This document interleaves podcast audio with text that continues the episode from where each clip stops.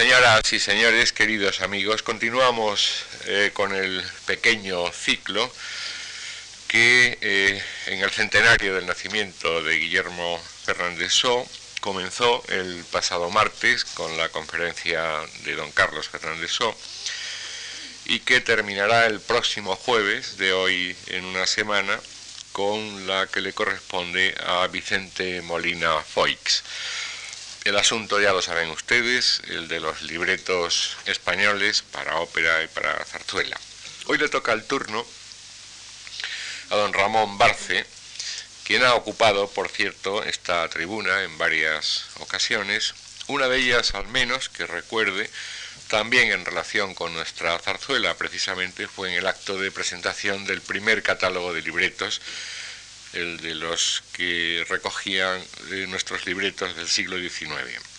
Y es que Ramón Barce, madrileño, ilustre compositor que ya figura con derecho propio en la historia de la música española contemporánea, está desde hace mucho tiempo interesado en nuestro teatro musical y en especial en, la zarzuela, eh, como estudioso, como eh, pensador, eh, reflexionando sobre, sobre, sobre ese teatro. Ha escrito sobre ese asunto en varias ocasiones, ha sido ponente eh, con motivo, con asuntos de zarzuela, en congresos, en simposios, uno de ellos precisamente organizado por él mismo hace algún tiempo y cuyas actas, por cierto, estamos todos esperando eh, con, con, avidez porque allí se expusieron, se expusieron investigaciones que nos parecieron a todos muy interesantes.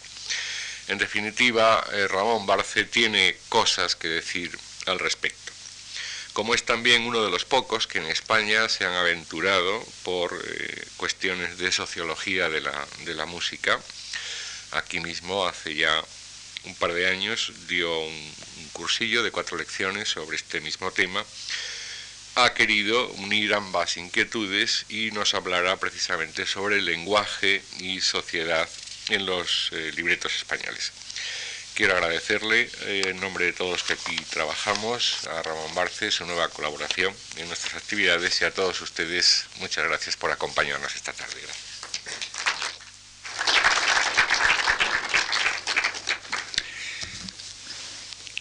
Muchas gracias a Antonio Gallego, también a, la Fundación Juan Mar por eh, invitarme a esta, a esta charla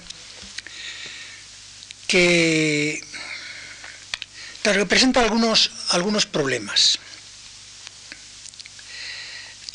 Aunque parezca mentira, la zarzuela, que es una cosa que una actividad que ha llenado gran parte de, los teatros españoles durante,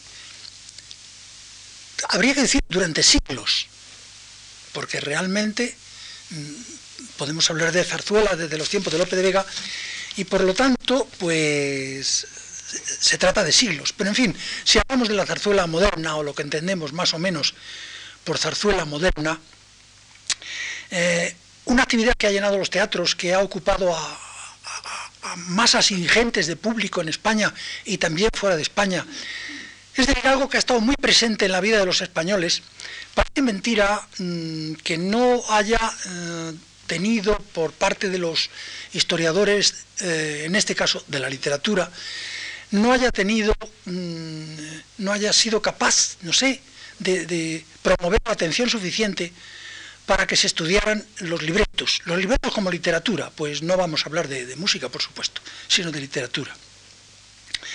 Mm, el problema no es solo español, en realidad eh, los libretos de, de todo el teatro lírico, sea ópera o sea singspiel o ópera cómica, en realidad han sido muy poco estudiados en todas partes. Hay algunos trabajos modernos, alemanes e italianos, pero bastante recientes sobre el problema de los libretos, es decir, sobre el problema de, por una parte, de lo literario y por otra parte de lo dramatúrgico, es decir, de lo literario en sí y también de lo que, de lo que hay allí como teatro, como escena y como relación con la música. Tampoco los sociólogos y los lingüistas se han ocupado mucho de, de, los libretos, no, no, han utilizado el material que hay apenas. Hay algún trabajo muy bonito como el de, el de Seco sobre, sobre el lenguaje de Arniches, pero, pero es sobre el lenguaje de Arniches en general y no, no, se enfrenta realmente con el problema de los libretos. Hay también el libro de Weinhauer, de Werner Weinhauer, sobre el español coloquial que toca un tema similar, pero tampoco se enfrenta en absoluto con los libretos como tales. El mismo diccionario de la Real Academia Española, que es tan acucioso para, para utilizar materiales literarios, para los términos literarios, se ve que no ha debido de vaciar de una manera muy, muy exhaustiva los sainetes, por ejemplo, donde hay material muy rico y donde a poco que se lean, empieza uno a encontrar términos que no aparecen en el diccionario de la lengua. En fin, hoy por hoy, y por eso les pido perdón, no podemos más que acarrear materiales, almacenarlos, tratar de, cribarlos un poco y intentar algún tipo de organización dentro de ellos, pero no podemos hacer más, porque no tenemos, por ejemplo, ningún trabajo de conjunto que nos hable de el lenguaje de los sainetes líricos.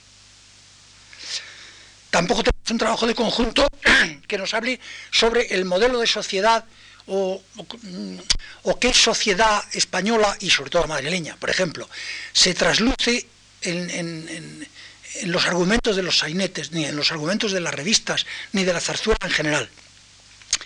Tenemos algunas cosas sueltas, pero solo cosas sueltas y ningún trabajo de conjunto. Eh, quizá eh, el, inconveniente que ha habido desde, desde hace ya bastante tiempo es el descrédito en que, eh, que ha caído en gran parte sobre el, libreto de la, de la zarzuela. Mm, así como a mediados del siglo pasado, yo recuerdo críticas, por ejemplo, de, Jugar con Fuego y de, otras obras coetáneas, donde el crítico y esto se hacía sistemáticamente, hablaba de los libretos con cierta extensión y con, iba a decir con entusiasmo, una vez con entusiasmo y otra vez criticando negativamente, pero le dedicaba todo el espacio a los libretos. Y luego añadía generalmente unas líneas a la música, diciendo, por ejemplo, pues la música del maestro Barbieri es una partitura simpática y alegre que nos gustó a todos mucho, algo así. Es decir, hay centenares de críticas hechas así, eh, atendiendo a los libretos y desentendiéndose casi de la música y en algunos casos hasta olvidándose citar al autor de la música. Incluso recuerdo una crítica en la que el autor, que era un crítico muy conocido e importante de la época, explica con cierto detenimiento que en realidad en las zarzuelas lo importante es el texto Dice, todos sabemos que lo importante de una zarzuela es el texto, es el libreto. La música dice, sí, puede ayudar un poco, puede ser una cosa agradable, que ayude un poco, pero es secundaria. Eso está dicho y escrito así por uno de los críticos ilustres de mediados del siglo pasado, por Manuel Cañete. Pero después, mm, medio siglo después, las cosas han cambiado enormemente, se ha empezado a valorar mucho más la música y a desvalorar los libretos y a, pensar, y a pensar en general que el libreto era siempre de baja calidad, que no valían la pena y que las obras se salvaban por la música. Esta idea creo que ha perjudicado muchísimo, claro, a una posible investigación sobre, sobre este asunto. Mm, es desde luego un, prejuicio que no tiene mucho sentido porque eh, naturalmente que un libreto sea de zarzuela o de Singspiel o de ópera, está hecho con un cierto condicionamiento, claro. Es decir, no, no se entiende siempre que no es una obra absoluta. Eh, la intención del autor no es que aquello sea una obra absoluta, sino una obra a la que falta, naturalmente, la parte musical, que es muy importante. Y eso el autor lo sabe y lo tiene en mente. Eso por supuesto, eso es cierto. Pero partiendo de esa base que podríamos llamar un poco funcional, mm, no cabe duda que hay libretos que están muy bien y que son muy, muy fluidos, simpáticos o inteligentes o, o, que captan bien una situación, una peripecia, una época, lo que sea, y otros que no. Y esto se puede aplicar a la zarzuela y se puede aplicar lo mismo a la ópera, porque todos sabemos que hay muchos libretos de óperas y en algunos casos de óperas famosas y de óperas mm, extraordinarias y magníficas musicalmente que, mm, que, no resisten la lectura, es decir, libretos mm, del, peor nivel, y hay muchísimas. En todos los grandes compositores podemos encontrar libretos buenos y libretos malos. Es decir, que eso es un prejuicio que habría que desterrar.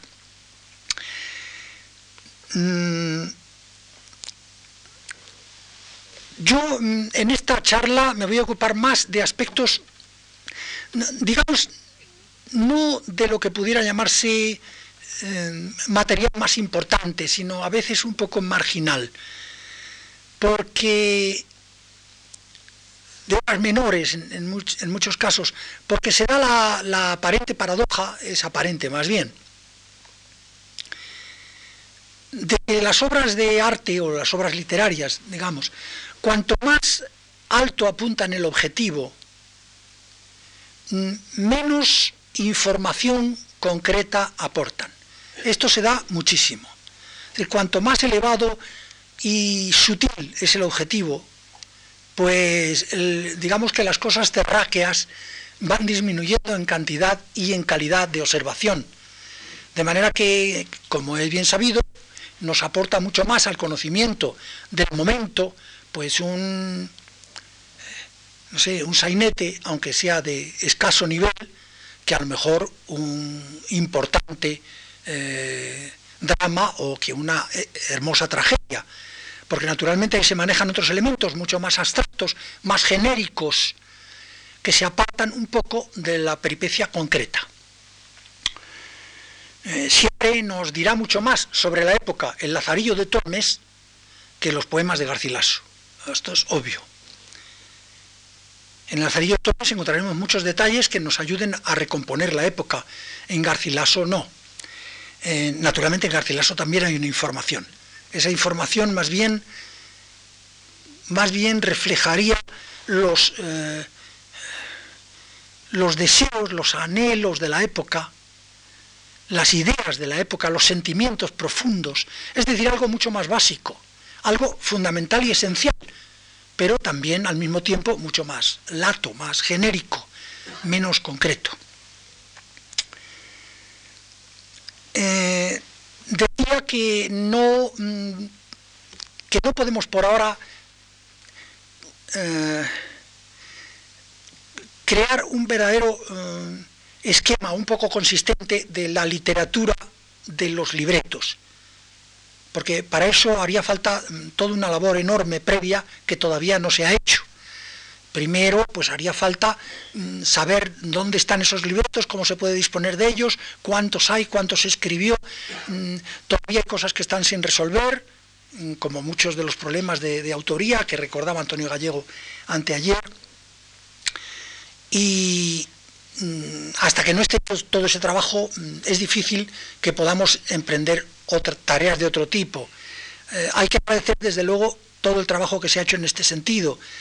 Mm, los, mismos eh, catálogos de la, Fundación, con la biblioteca de la Fundación, que es realmente eh, nutrida, el, amplio catálogo de la, Biblioteca Nacional que ha hecho el equipo de, Nieves, Iglesias, los catálogos que está emprendiendo la, la, SGAE, todo ello, y el monumental que recordaba mm, Carlos Fernández Shaw el otro día de, Iglesias de Sousa, pues todo esto nos va a ayudar a, por lo menos a saber de qué repertorio disponemos.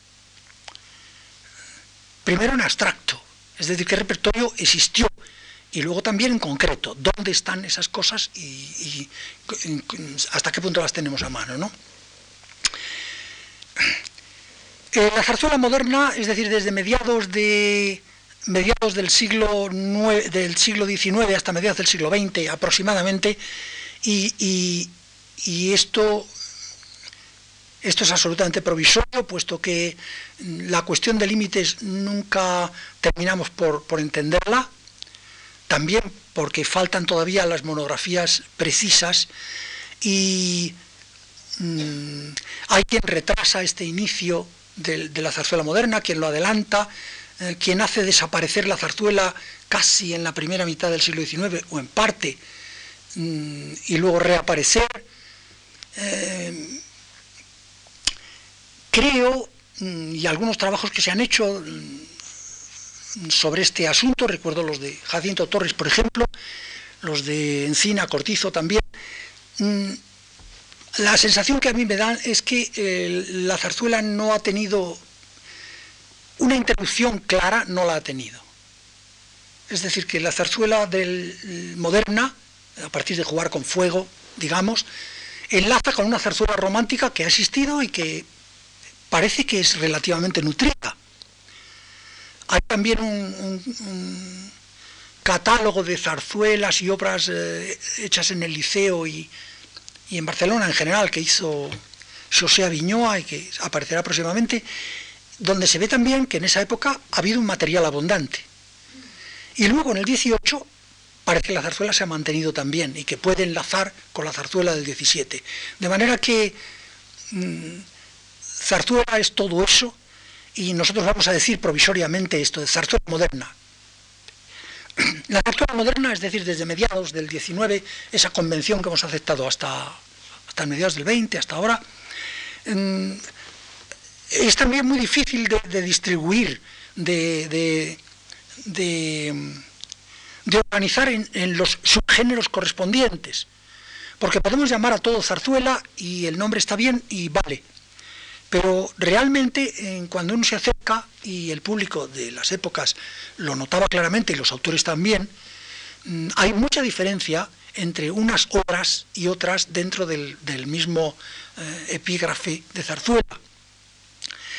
Por lo menos habría que contar con cinco, por lo menos digo yo, con cinco corrientes grandes, cinco especies, que no, que no es que se sucedan de una manera mecánica en el tiempo, sino que aparecen, reaparecen, tienen eh, momentos de, saturación y momentos de escasez, y además que se, que se interpenetran y se influyen mutuamente.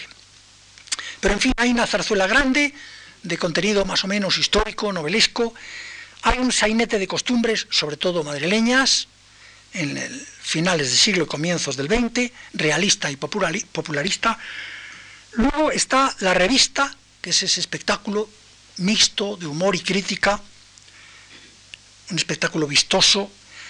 Luego la opereta, que bueno, en España se puede considerar una derivación, una derivación de los modelos vieneses de una vida más bien corta. Y luego la zarzuela regionalista, que es por un lado realista y por otro lado mm, aporta una especie de mínimo exotismo con el color local. ¿no? Y de la misma manera el lenguaje de los libretos correspondientes pues tiene muy diversas características. En realidad el lenguaje de la, de la, zarzuela en general, en general, es un lenguaje mm, de fuerte implicación literaria, en general. Incluso yo diría que a menudo es hiperliteraturizado. Es un lenguaje que a veces carga mucho la mano en los aspectos realmente de expresión literaria. Mm, yo no sé exactamente por qué es, pero he pensado muchas veces que la influencia del teatro clásico español, del teatro del, siglo de oro español, sobre los libretos de zarzuela es muy fuerte. No, no solo fuerte porque muchas de esas obras de Lope, Calderón o de Tirso hayan sido rehechas como zarzuelas, no solo por eso, sino es más bien una cuestión de ambiente, de estructura, de lenguaje. En cambio, eh, el sainete eh, es muy distinto, por ejemplo, su lenguaje. No hay que olvidar también, nosotros no vamos a hablar nada más de el material del siglo XX, o sea, acaso de los ultimísimos años del XIX, Pero no hay que olvidar que en, el 19 una gran parte del material eh, literario de los libretos está en verso. Mm, grandísima parte, masivamente está en verso. Casi al cruzar la frontera del siglo XX el verso mm, comienza a desaparecer. Hay todavía algún sainete que conserva un poquito en los primeros años poco de verso, como es el, bateo, que tiene todavía prosa y verso. Hay obras muy conocidas que están en verso, como sé, el Lego de San Pablo, todavía Marusa, la Villana, la Meiga, etc. Pero en general la prosa mm, se impone completamente. Eh, en el caso, naturalmente, me, refiero al texto, mm, al texto en el que los personajes hablan, a las zonas dialogadas, al hablado. Eh, los cantables, como se ha dicho siempre, están siempre en verso. Eso ni siquiera se menciona. Eh, cuando la zarzuela se inclina por, por, por aspectos arcaizantes, es decir, se sitúa la acción venga o no venga de Lope de Vega o de Calderón, sino simplemente se sitúa la acción en el siglo XVI o XVII, a menudo, más frecuentemente de lo que parece, en la Edad Media también. Entonces el, lenguaje tiende un poquito a ser arcaizante. No, no, no, digamos que es que los autores hacen un trabajo filológico, pero sí hay una tendencia, quizá espontánea. Cuando, y lo veremos después cuando eh, la zarzuela se inclina hacia lo regional, sobre todo ya muy dentro del siglo, del siglo XX, naturalmente los autores se esfuerzan en dar el colorido lingüístico correspondiente, a veces de una manera muy, muy, muy precisa y muy abundosa. El sainete y la revista, en cambio, utilizan un lenguaje mm, coloquial. En el caso del, sainete, muy vulgar. En el caso de la revista, mm, digamos, más conceptual, como hasta un poco intelectual en algún sentido, intelectualizado diríamos. Lo que no quita para que por contaminación con el sainete utilice también las formas más vulgares. Eh, en el sainete se da, por ejemplo, el hecho de que los autores sistemáticamente utilizan el habla incorrecta, de una manera sistemática. Es uno, digamos, de los grandes recursos del sainete madrileño, también del andaluz, pero en fin, el madrileño ha sido el más abundante, el habla incorrecta de manera sistemática. Eh, de una manera tan, tan, tan insistente y a veces tan abrumadora, que en muchos casos se lee un sainete, otro y otro y otro, y el lenguaje es algo que llama la atención de tal manera, recaba la atención del lector y del espectador, de tal manera Mm, que toma eh, casi el papel de protagonista. Es decir, en muchos casos el lenguaje es realmente el protagonista. La acción casi queda en segundo término ante lo que dicen los personajes. Es algo tan, tan llamativo. Eh, eso no lo inventaron los saineteros modernos, eso está ya en Ramón de la Cruz, que es desde luego el origen clarísimo y explícito por parte de, de Javier de Burgos, de Ricardo de la Vega, el, origen explícito del sainete moderno. Esto ha, forzado incluso a, crear un, tipo de actor especial, es decir, una escuela especial. El lenguaje de los sainetes no puede decirse de la misma manera que se podría decir el lenguaje de una zarzuela, mm, vamos a decir, hablada en lenguaje neutral normal. Porque, eh, por ejemplo, la enorme cantidad de, mm, incorrecciones, de irregularidades, de palabras mal dichas, de mm, términos extranjeros mal empleados, etcétera, obliga al actor a que aquello llegue al público de una manera muy clara. Si no, el público no se entera. Es decir, no se puede decir deprisa, no se puede decir descuidadamente, sino haciendo mucho hincapié. Ese mismo hincapié que creó realmente una, toda una escuela de actores de los que nos hablan con entusiasmo los, los periodistas de la época, de principios del siglo, de actores que manejaban muy bien eh, el hecho del, del, retruécano, del chiste, de la incorrección, de la vulgaridad, etc.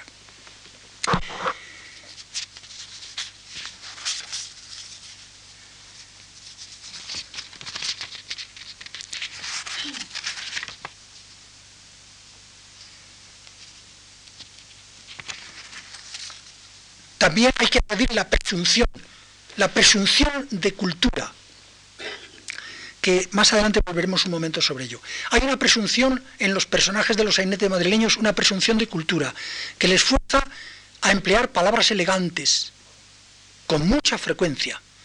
Por ejemplo, neologismos, eh, palabras técnicas, a veces, muy elegantes. Naturalmente las emplean mal. Es otro de los trucos habituales del libretista. No, no podemos detenernos apenas pero no podemos dejar de mencionar algunas de las cosas. Por ejemplo, en, el sainete de Arniches y García Álvarez, El pobre Balbuena, de 1904, como en casi todos los, los de estos autores, encontramos una verdadera sobrecarga de estos, eh, de estos errores. Aparte de los, digamos, de las vulgaridades que se consideran típicas del lenguaje coloquial español, que ya han sido estudiadas eh, muchas veces y muy bien por nuestros lingüistas, que ya sabemos cuáles son, pues, terminar los participios en AO, eh, los masculinos, los participios de ADA, terminarlos en A, el, el, dictongo UE, reforzarlo con una G o con una B, eh, eliminar las Ns de los grupos eh, consonánticos que van seguidos de consonante, etcétera, terminar eh, el grupo AD con Z o casi Z. Aparte de eso, de los cuales los ejemplos son constantes, hay también algunos más, más, más curiosos, algunos métodos curiosos. Uno de ellos es, eh, decíamos, el de los extranjerismos mal pronunciados. Mm, podemos seguir la pista, y los lingüistas no lo han hecho, podemos seguir la pista a la entrada de, muchos extranjerismos gracias a los sainetes eh, madrileños, porque eh, evidentemente son palabras que están más o menos de moda y los personajes, para darse tono, las emplean. Bueno, las emplean mal, pero eso no importa, esa es otra cuestión, las emplean mal para hacer reír al público.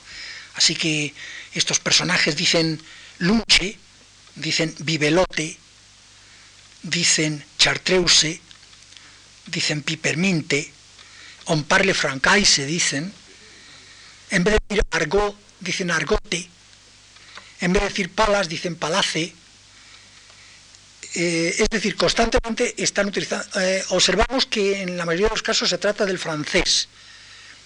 El francés aparece en los sainetes madrileños constantemente pero muchísimo. Es decir, es rarísimo el sainete donde no aparece alguna palabra francesa de moda. Eh, palabras que en general pues se refieren a bien a esa familia poderosa que entró eh, esa familia de términos que son el lujo el, restaurante el, el, arreglo de las mujeres la ropa a esa familia no pero una cantidad enorme también aparecen las ultracorrecciones. Ultracorrecciones y falsas etimologías. Es decir, la ultracorrección tratando de decir mejor una palabra porque se supone que está mal. Es decir, el mismo caso que hay gente que pueda decir, pues por ejemplo, bacalao, que por cierto no hace mucho lo oí en la televisión, no, no a un locutor, ¿eh?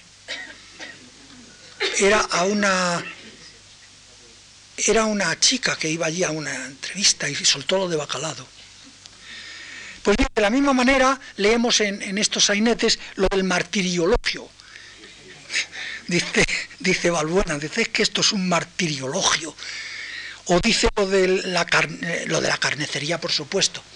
Y lo de los, los, seis realitas. Los seis realitas. Difícil de decir. Esto parece que, había actores que hacían una maravilla, o carreras, eh, hacían una verdadera maravilla de de trabajo fonético. Otro de los, de los sainetes donde encontramos un material formidable, de, los más típicos, es el chico de cafetín de Torres del Álamo y Asenjo, de los más perfectos en su especie, ¿no? Donde leemos cosas verdaderamente sorprendentes. Algunas de las que he dicho ya están, pero otras, por ejemplo, la, las frases hechas o idiotismos o, modismos o como se quiera decir, esas frases hechas aparecen constantemente y es sorpresa para nosotros ver que algunas, algunas se han mantenido hasta hoy, otras no. Y otras, después de una especie de eclipse, han reaparecido. Con lo cual pueden haber dado la sensación, sobre todo a la gente muy joven, de que acaban de inventar un término. Pues no. En los siguientes se encuentran cantidades enormes de términos, muchos. Claro, sería cosa para hacer un, verdadero diccionario. Pero, por ejemplo, el término superferolítico, que mucha gente puede pensar que lo acaban de inventar, pues no, está en los sainetes. Lo de llamar un kilo a un millón de pesetas en billetes de mil, pues eso está en los sainetes. Bueno, mejor dicho, está en por lo menos una revista en el País de las Hadas. Un kilo un kilo refiriéndose explícitamente a los billetes de mil. Eh, el explicoteo, deja que yo te lo explicoteo, eso está en los sainetes, ¿no? Se encuentra muchísimos, en varios lo he encontrado. El curro y el currelo y el currelar, por supuesto. Naturalmente que eso es un término que seguramente está documentado en otros, en otros lugares por su origen, pero que evidentemente ha, ha tomado hoy una nueva fuerza, ¿no? Una expresión como vivir en el Cerro del Pimiento. Pues lo encontramos en la, boda de Cayetana, por ejemplo. Es decir, este tipo de cosas eh, que, se recogen allí y que en muchos casos pueden significar, sobre todo los extranjerismos, una pista, mm, por lo menos como término, como término, no sé, una especie de término acuo, hasta cierto punto, hasta que se encuentre otro, ¿no?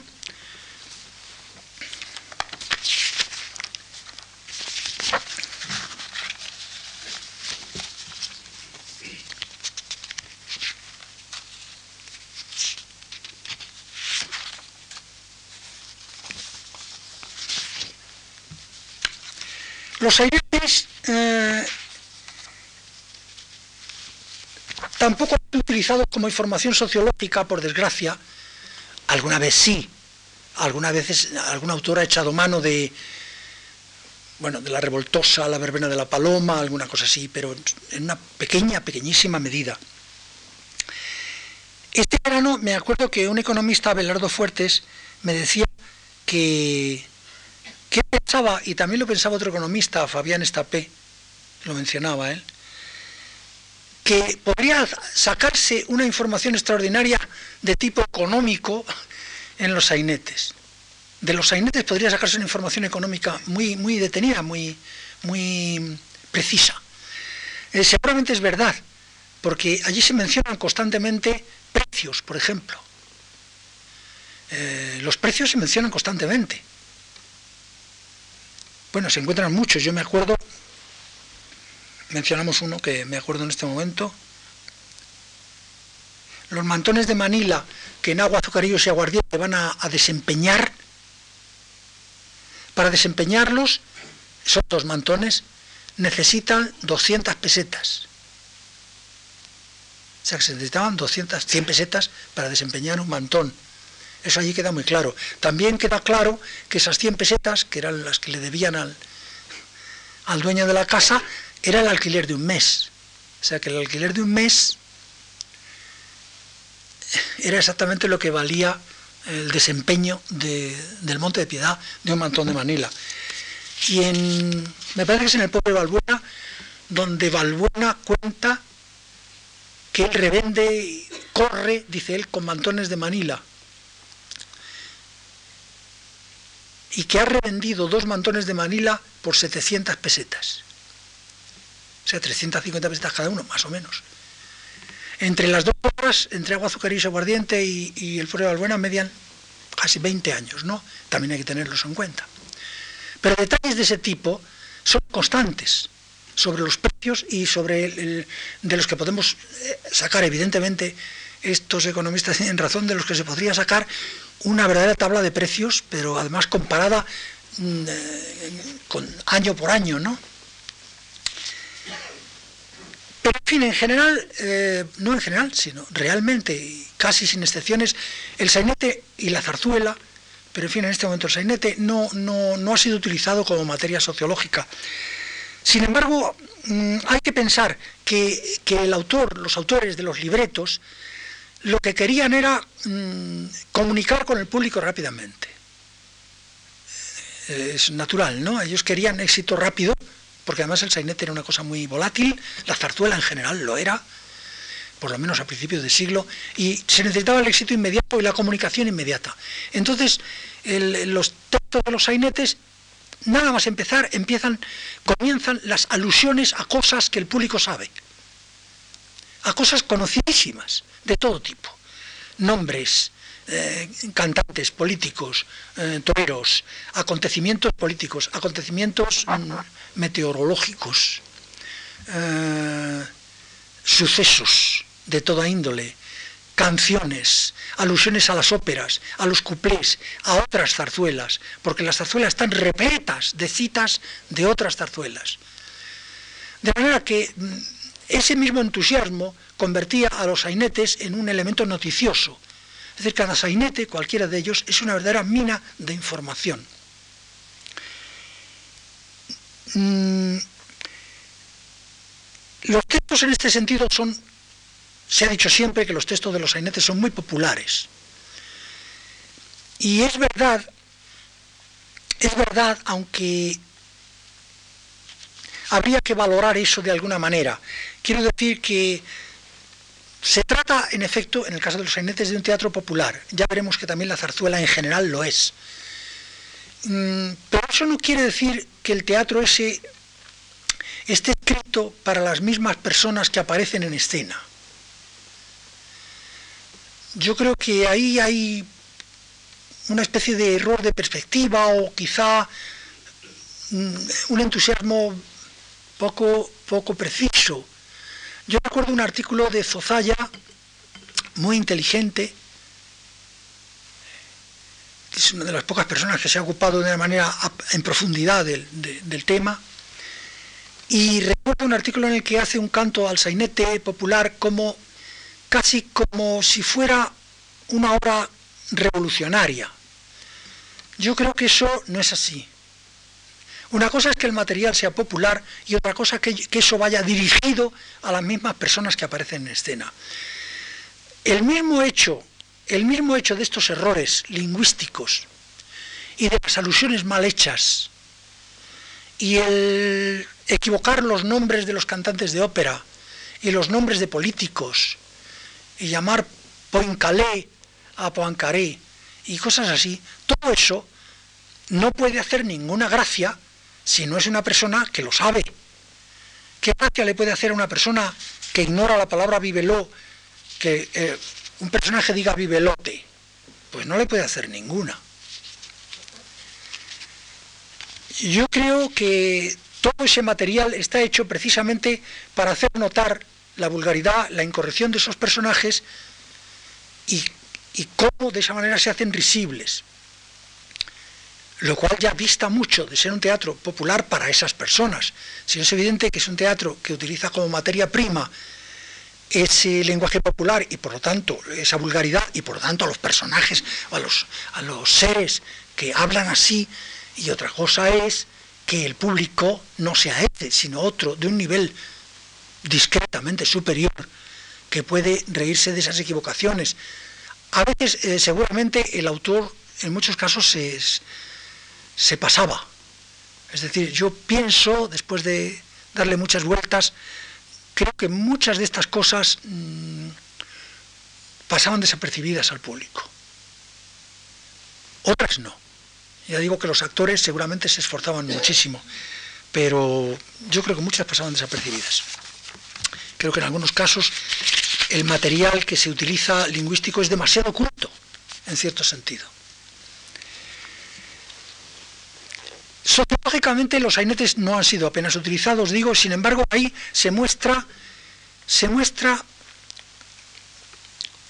la manera de vivir de, una, de unas capas sociales y al mismo tiempo lo que el autor, que no pertenecía a esa capa social, pensaba de esas capas sociales, claro.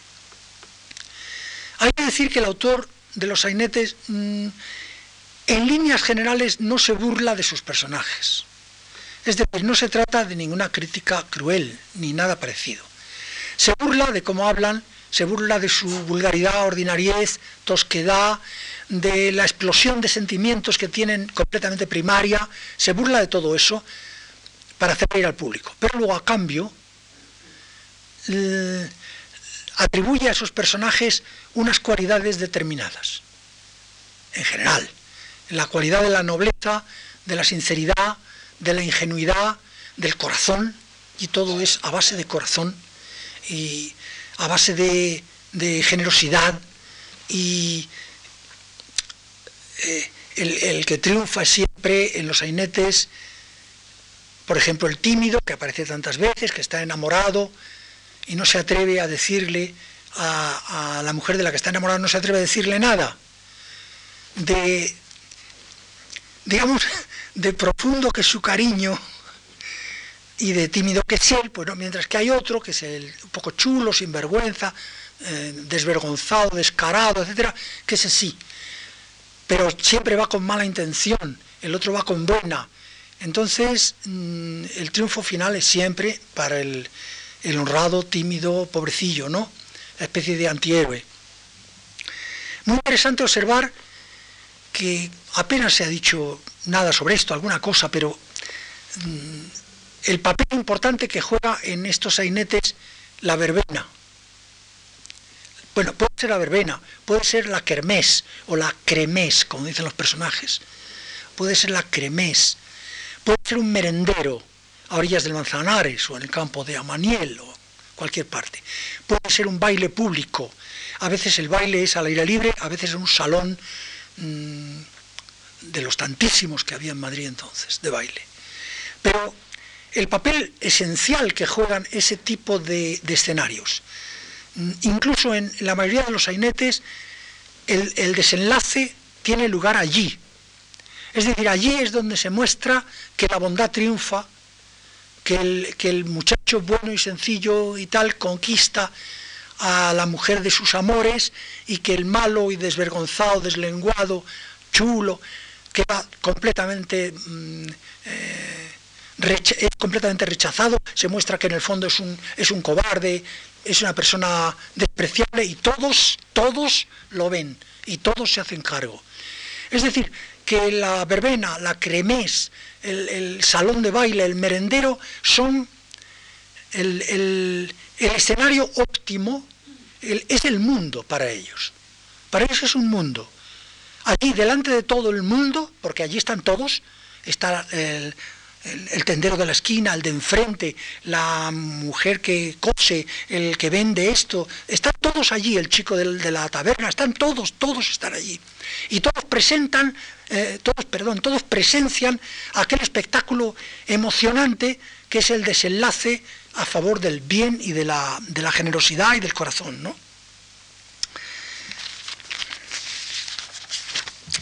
Bueno, vamos a saltar un poquito.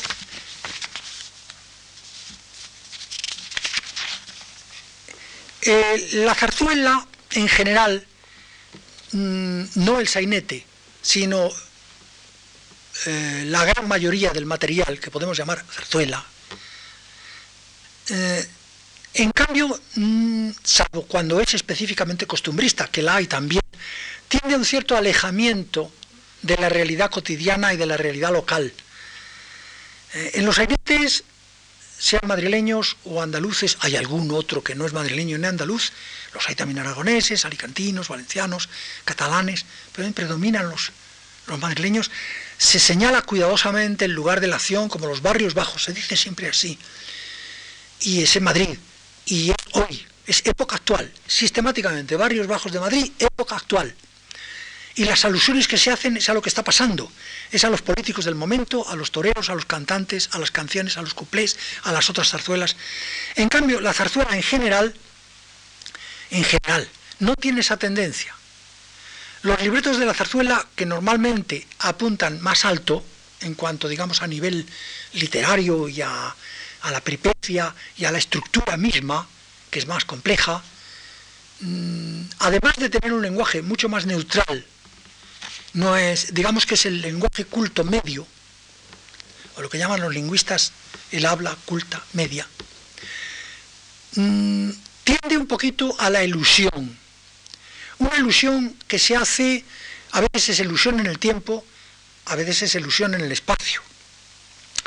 Desde luego no se puede olvidar, ya lo mencionaba antes, la presión que sobre el teatro español de todo género ha hecho el teatro del siglo de oro. Es muy fuerte, es mucho más de lo que, de lo que podemos pensar. Es una lástima que eso mm, esté muy poco estudiado con respecto a la zarzuela. Pero basta la lectura de docenas y docenas de obras para que se transparente inmediatamente el esquema de las comedias de Lope de Vega, por ejemplo. Se transparenta de inmediato. Yo creo que esa tradición mm, no solo se muestra dramatúrgicamente como estructura, como temática también, porque podríamos decir que el tema único de la zarzuela tema único, es el amor. No hay más tema. No hay más tema. Naturalmente, ocurren cosas. El amor, mm, la peripecia varía, pero tema único es el amor, como lo es en todo el teatro clásico nuestro, donde no hay más tema que el amor. Literalmente, puede haber una excepción no solo es, la temática y la dramaturgia, es el esquema mismo, no solo eso, es que algo del lenguaje parece transparentarse. No digamos cuando se trata de verso. Cuando se trata de verso la transparencia es fortísima. En algunos momentos podemos pensar que estamos leyendo una obra del siglo XVII eh, o XVI finales, claramente.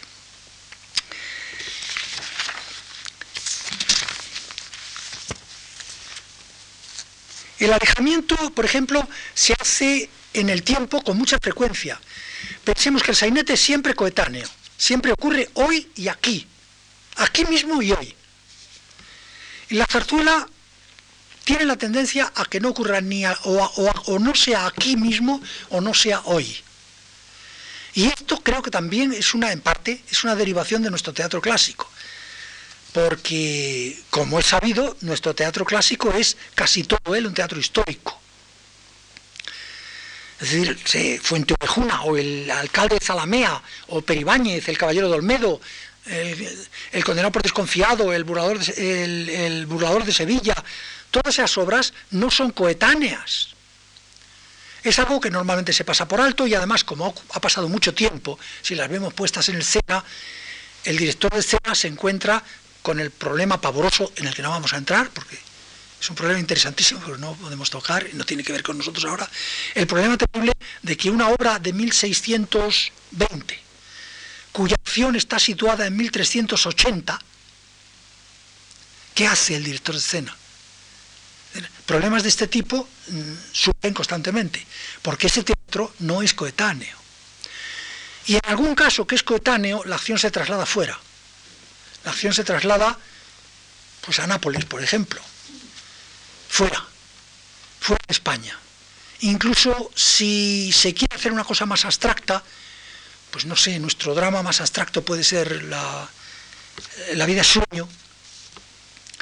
La vida sueño se traslada a un lugar imaginario, que es Polonia, porque naturalmente Polonia en el siglo XVII es un lugar prácticamente imaginario, es decir, lejísimos un lugar lejísimos. Eso continúa. En el siglo XVIII ocurre lo mismo, en el XIX lo mismo, el trovador, la conjuración de Venecia, Don Álvaro, un drama nuevo. Todas esas obras no ocurren en el momento en que se escriben. La acción del trovador está en la Edad Media, la conjuración de Venecia en el siglo XIV, creo que la sitúa Martínez de la Rosa, Don Álvaro en el XVIII, el, drama nuevo en el XVI, en la época de Shakespeare, finales del XVI. Es decir, que esto es una tradición, una tradición muy fuerte que la zarzuela ha continuado. Mm, no solo ya en los casos mm, eh, que hay, digamos, que de alguna manera en algunos casos hay una derivación directa, como puede ser pues la villana de Romero y Fernández que deriva claramente de Peribáñez, o en la discreta enamorada que pasa a Doña Francisquita de Romero Fernández y Vives, donde se ha señalado también otras cosas, como una cierta influencia posible de, del teatro de Moratín. Pero en todo caso hay esa tendencia, ¿no? La tendencia a veces eh, en obras tardías, sobre todo, mm, toma un, carácter muy curioso que es eso que se ha llamado la zarzuela regional o regionalista, que es un espécimen verdaderamente curioso e interesante. La acción ahí en muchos casos es coetánea, no siempre, pero en fin, normalmente se acepta que sea coetánea o se retrasa un poco, por ejemplo, en el caso de la Meiga, de Romero y Fernández y Guridi, la acción se coloca en 1870 y lo cual no es, claro, exactamente coetáneo, son 50 años, son pequeño espacio. Pero en otros casos se va mucho más atrás. Pero eh, decía que en los casos como la Meiga, la Meiga es casi una excepción, pero en muchos otros casos de zarzuela regionalista se admite que la acción pueda ser contemporánea, pueda ser coetánea, coetánea a, los espectadores. Pero a cambio, ¿cómo diríamos? Se escamotea un poco la, la agresión del aquí ahora. Porque la zarzuela ocurre en una región. Claro que esa región está a mano y se puede tomar un tren y llegar allí. Pero al trasladarla a una región y siempre, y siempre aparecen estas regiones mm, como es natural, como alejadas de la capital, como de alguna manera un poco más rústicas, como viviendo un poco en otras épocas, de manera que se produce la ilusión, se, produce enseguida. En el momento en que, en que aparece la acción, aparecen los personajes, vemos el ambiente, nos dicen, es en nuestra época, sí, pero ¿Pero dónde? Es en Galicia, en Asturias, en el País Vasco, en un lugar lejano y un poco idílico, un poco en un valle donde todavía hay pastores, etc. Es de, esta manera la acción pierde también el mordiente eh, del aquí y ahora y se produce también una manera de, de ilusión. En, en, este ejemplo de la meiga, ah, ya decimos que la meiga también lo retrotrae a 50 años atrás, pero en fin, eh, eh, yo creo que lo retrotrae, para poder utilizar Cuba, ¿no? para poder utilizar la, inmigración a Cuba. Mm, aquí está muy clara esa ilusión de tipo, primero de ambiente y luego incluso literaria. La Meiga está dedicada por Romero y Fernández Shaw, está dedicada a, a Ramón del Valle Inclán. De don Ramón del Valle Inclán, príncipe de las letras españolas, con fervorosa admiración.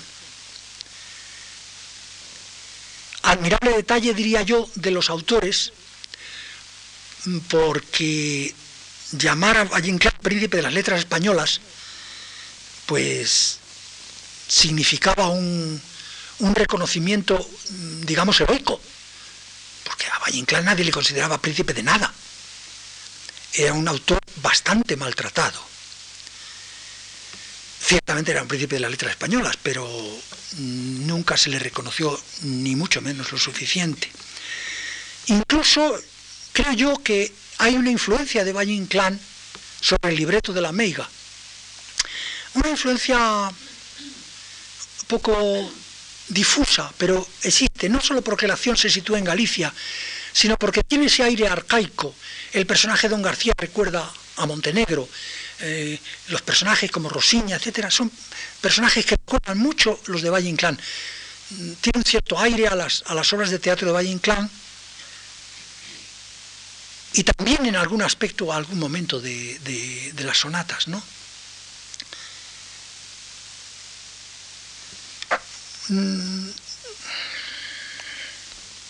Bueno, leemos unas líneas iniciales de la meiga del de la acotación que indica la ambientación y el decorado, ¿no?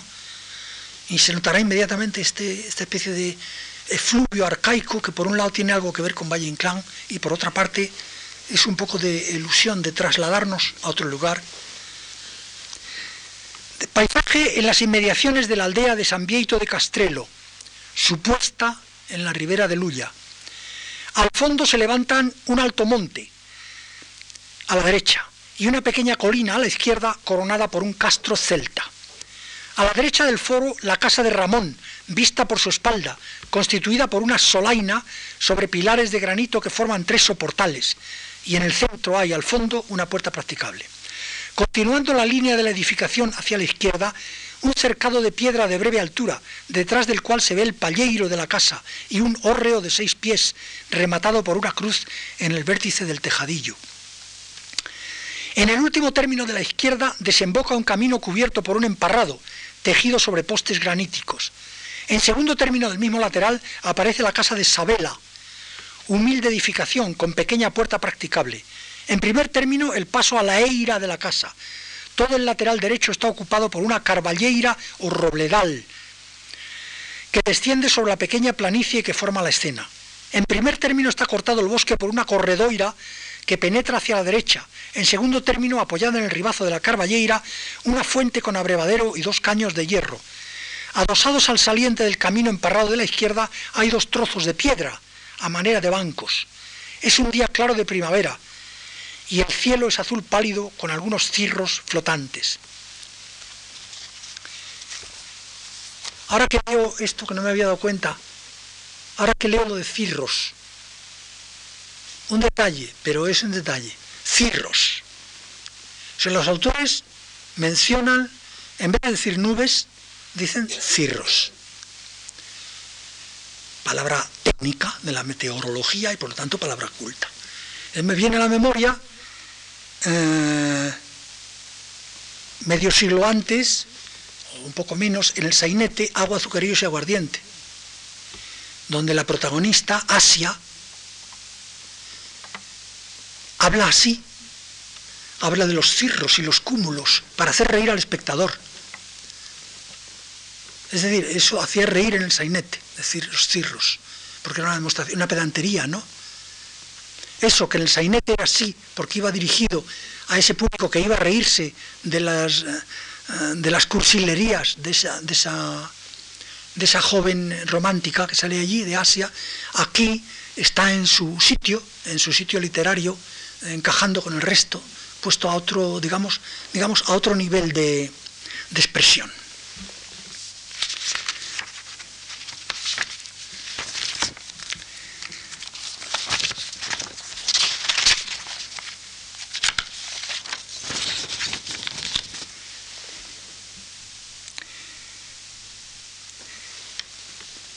La zarzuela, decimos, al apuntar a un nivel en general más alto que, esa especialidad del sainete, mm, y recordando el ejemplo que decíamos de Lazarillo y Garcilaso, más bien nos, nos lleva a, a los ideales de la época más que a los detalles.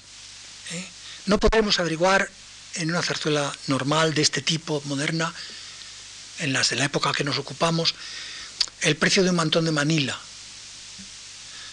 en cambio, se transparentarán ciertos ideales de época, ciertos anhelos, digamos las esperanzas que diría Ernest Bloch, ¿no? Esperanzas de una sociedad a veces están ocultas, a veces afloran, luego normalmente, normalmente son reconducidas digamos, a una estabilización convencional. Pero siempre afloran de alguna manera, de la misma manera que afloraban en el teatro clásico las cosas que después eran reconducidas a, un, a una ideología convencional, recordemos pues Fuentovejuna, recordemos el Quijote. O sea, hay una reconducción del material ligeramente forzada a las convenciones de la época. También aquí, también la zarzuela opera en general ese tipo de reconversión final. Mm, tenemos que decir algo de dos subgéneros cuyos libretos ofrecen interés, mm, de alguna manera. Uno es el, género de la opereta. Claro, hay que decir que la opereta en España mm, prácticamente es un derivado de la opereta vienesa y que eh, no ha tenido mucho arraigo. Esto ya se ha señalado, lo ha señalado, por ejemplo, Carlos José Costas, la falta de arraigo de esta cosa que era claramente, que tenía un aire claramente ajeno a lo español. eh, digamos que la primera opereta que aparece en España mm, con tal carácter y con, eh, en fin, rodeada de todo el, aura de un éxito fulminante internacional, avasallador, fue eh, La viuda alegre de Franz Lear en 1909. La obra se había estrenado en Viena en 1905. en esos cuatro años, La viuda alegre recorrió el mundo y llegó a España. Los libretistas de La Viuda Alegre mm, fueron Linares Rivas y Reparaz. La obra tuvo un éxito inmenso y abrió el paso a las demás eh, operetas.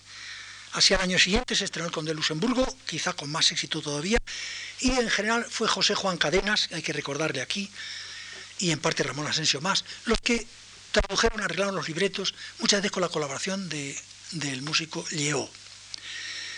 El éxito fue muy fuerte pero muy breve. Algunas eh, operetas españolas, digamos, se instalaron entre las extranjeras. Eh, sobre todo, habría que citar, hay que citar muchas, pero recordaremos dos muy características, la corte de Faraón y la generala. La corte de Faraón en el año 10 y la generala en el año 12, las dos de Perrín y Palacios. Pero a pesar del éxito de estas obras que se mantienen en el repertorio y a pesar del éxito de las españolas también, que algunas se mantienen en el repertorio, la opereta como tal, es decir, lo que daba de sí el género literario, me estoy refiriendo, mm, quedó un poco ajena a, la tradición española y por eso no se perpetuó.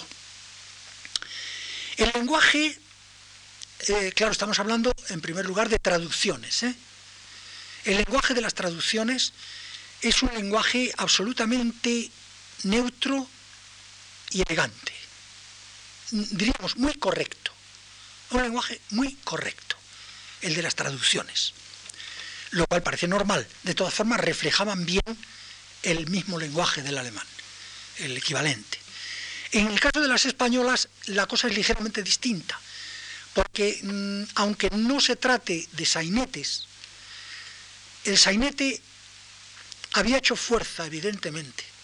Y entonces encontramos en las, en las operetas españolas algunos personajes, algunas cosas que derivan claramente del sainete, como por ejemplo son algunas de estas em, incorrecciones, palabras maldichas, eh, alusiones, eh, alusiones diversas que en la opereta se tiñen un poco de alusión erótica en este caso más bien por la influencia de la revista. Y quizá también eso eh, contribuye a que la opereta española sea un género un poco híbrido. Em, quiero decir que, bueno, podemos estar de acuerdo o no con la opereta vienesa. Me estoy refiriendo a los textos, con la opereta vienesa. Pero son muy unitarias, tienen un sentido. En las operetas españolas en general, son bastante mixtas. Hay elementos de todo tipo, hay cosas que proceden del sainete, cosas que proceden de la tradición de la zarzuela y cosas que proceden de la revista. En algunos casos cargando muchísimo la mano sobre los aspectos eróticos, cosa que no hace la, ópera vienesa. Es decir, en la opereta vienesa naturalmente que hay alusiones eróticas, pero esas alusiones eróticas son todas elegantísimas, distinguidísimas, ellas todas con, eh, como, como si todos los personajes estuvieran de vuelta y estuvieran eh, en una especie de salón elegante. Por supuesto, la acción siempre ocurre en un salón, en un salón de baile. En cambio, la opereta española tiende mm, a introducir algunos elementos de un erotismo muy violento a veces una vez por las alusiones y otras veces por, la, por el desarrollo de la acción. Así ocurre, por ejemplo, en Benamor, ¿no? En Benamor de Paso y González del Toro, donde realmente el argumento, en el momento que se esquematice un poco, es de un, de un erotismo mm, desenfrenado, cosa que no se ve en la opereta vienesa nunca. El tema de las operetas, mmm, decimos, es siempre en las traducciones elegante y en las otras ya decimos que es mixto. Ellos se adecúan un poco a la opereta vienesa en algún sentido. La acción ocurre siempre en salón y en un jardín, en un salón y un jardín, un salón y un jardín. o un salón, jardín, luego vuelta al salón, algo de este tipo. En fin, el modelo, la viuda alegre, claro, donde, como recordarán ustedes, el primer acto es en un salón con la apoteosis del vals, el segundo en un jardín muy elegante, también con la apoteosis del vals, y el tercero un restaurante, en Maxims, ¿no? También con la apoteosis del vals. En otros casos, pues jardín, el hall del Gran Hotel de París, como el Conde de Luxemburgo, una sala, un baile, gran salón, jardín, etc. Y algo así hacen los, los autores españoles que, siguiendo en esto a sus colegas vieneses, transportan la acción fuera. Normalmente el lugar elegido es París, pero en el caso de la generala, por ejemplo, se elige Inglaterra. Mm, es curioso que en la opereta la opereta, no sé, a mi modo de ver, eh, presenta un mundo mm, en algún sentido inaceptable, un mundo que es fuertemente inmoral, pero que como carece de aristas, el público lo asimilaba muy bien y como una cosa la mar de, simpática, graciosa, eh, fina, y sin embargo en el fondo, en el fondo el sainete, el grosero sainete, representaba una actitud mucho más ética que la que aparece, me refiero siempre al texto, que la que aparece en las, en las operetas, que realmente son un poco inadmisibles. Pero mm, esa picardía que ponen los textos los autores de las operetas es, decimos siempre, una picardía como muy distinguida, muy sutil, muy elegante. Yo me acuerdo todavía que cuando yo era pequeño, en la guerra y después de la guerra, mm, por ejemplo, incluso después de la guerra, que naturalmente había unas restricciones expresivas enormes, por ejemplo, una obra que estaba absolutamente prohibida su representación era la corte de Faraón. Pero en cambio todo el mundo cantábamos un, paso muy, muy bonito del conde de Luxemburgo. Eh, nos hacía todo mucha gracia por favor, por favor, dame un beso y verás. También es verdad que le cambiábamos la letra, los estudiantes decían, decía, decía por favor, por favor, mm, no, déme usted la lección, la lección, la lección. Deme la lección, la lección, la lección. Pues no la sé, decía, pues le suspenderé. Decía, por favor, por favor, no me suspenda usted. Pero el tema del conde de Luxemburgo, al cabo de, de tantos años, de, de 30 años, manteniéndose como una cosa graciosa, simpática y cordial, ¿no? Eh, toda esa inanidad.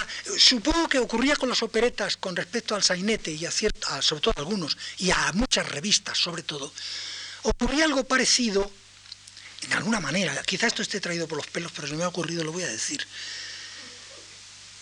A la diferencia que hacemos entre los seriales televisivos, entre los seriales televisivos norteamericanos y suramericanos que hacemos como una especie de distingo. Bueno, mucha gente lo hace. Eh, en realidad em, se parecen bastante. Lo que pasa es que los de producción norteamericana normalmente están mejor vestidos la gente es más elegante, salen grandes vestíbulos de hoteles, empresas, rascacielos, automóviles, todo está hecho de una manera como más fluida. Y aunque allí asesinen a todo el mundo y todo lo que ocurre allí sea verdaderamente horroroso, espantoso, no muestre pues que la ambición, el, crimen, etcétera, pues se traga y la gente lo traga muy bien.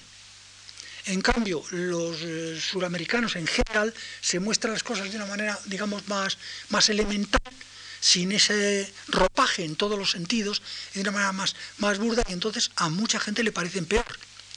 También hay quien le parecen mejor.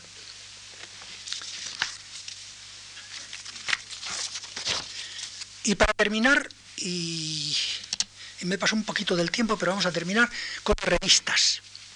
El género revista es realmente muy importante, mucho más que la opereta.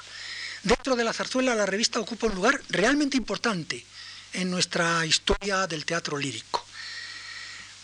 Eh, al principio la revista, como todos sabemos, era una revista. Es decir, que se pasaba revista a los acontecimientos del año, como ha estudiado mm, muy bien eh, Eduardo Huertas. Entonces, los acontecimientos del año eran presentados, se decía, ha ocurrido esto y esto, se hacía un poco de sátira, se hacía crítica, etc.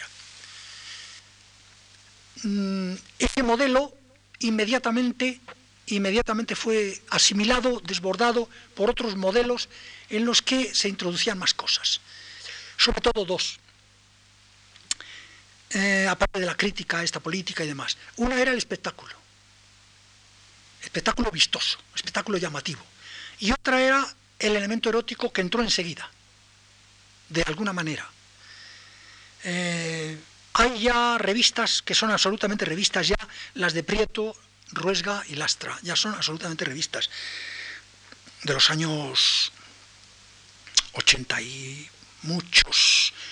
El, certamen nacional de Berlín y Palacios es ya realmente una revista, aunque no siempre se utiliza todavía esa palabra para este género. La revista mm,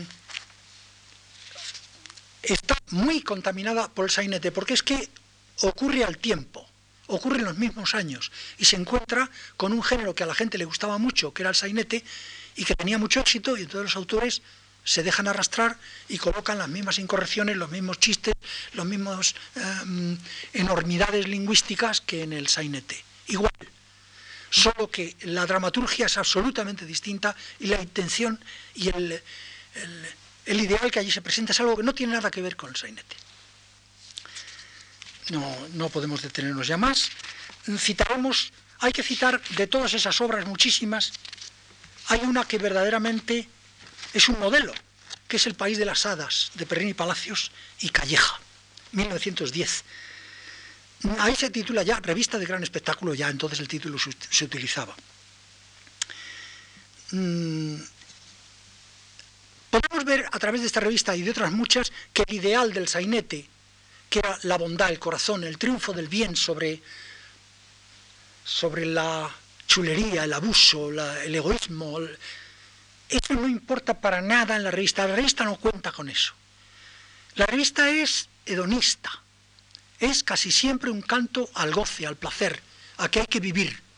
Pero explícitamente, incluso a veces hasta filosóficamente.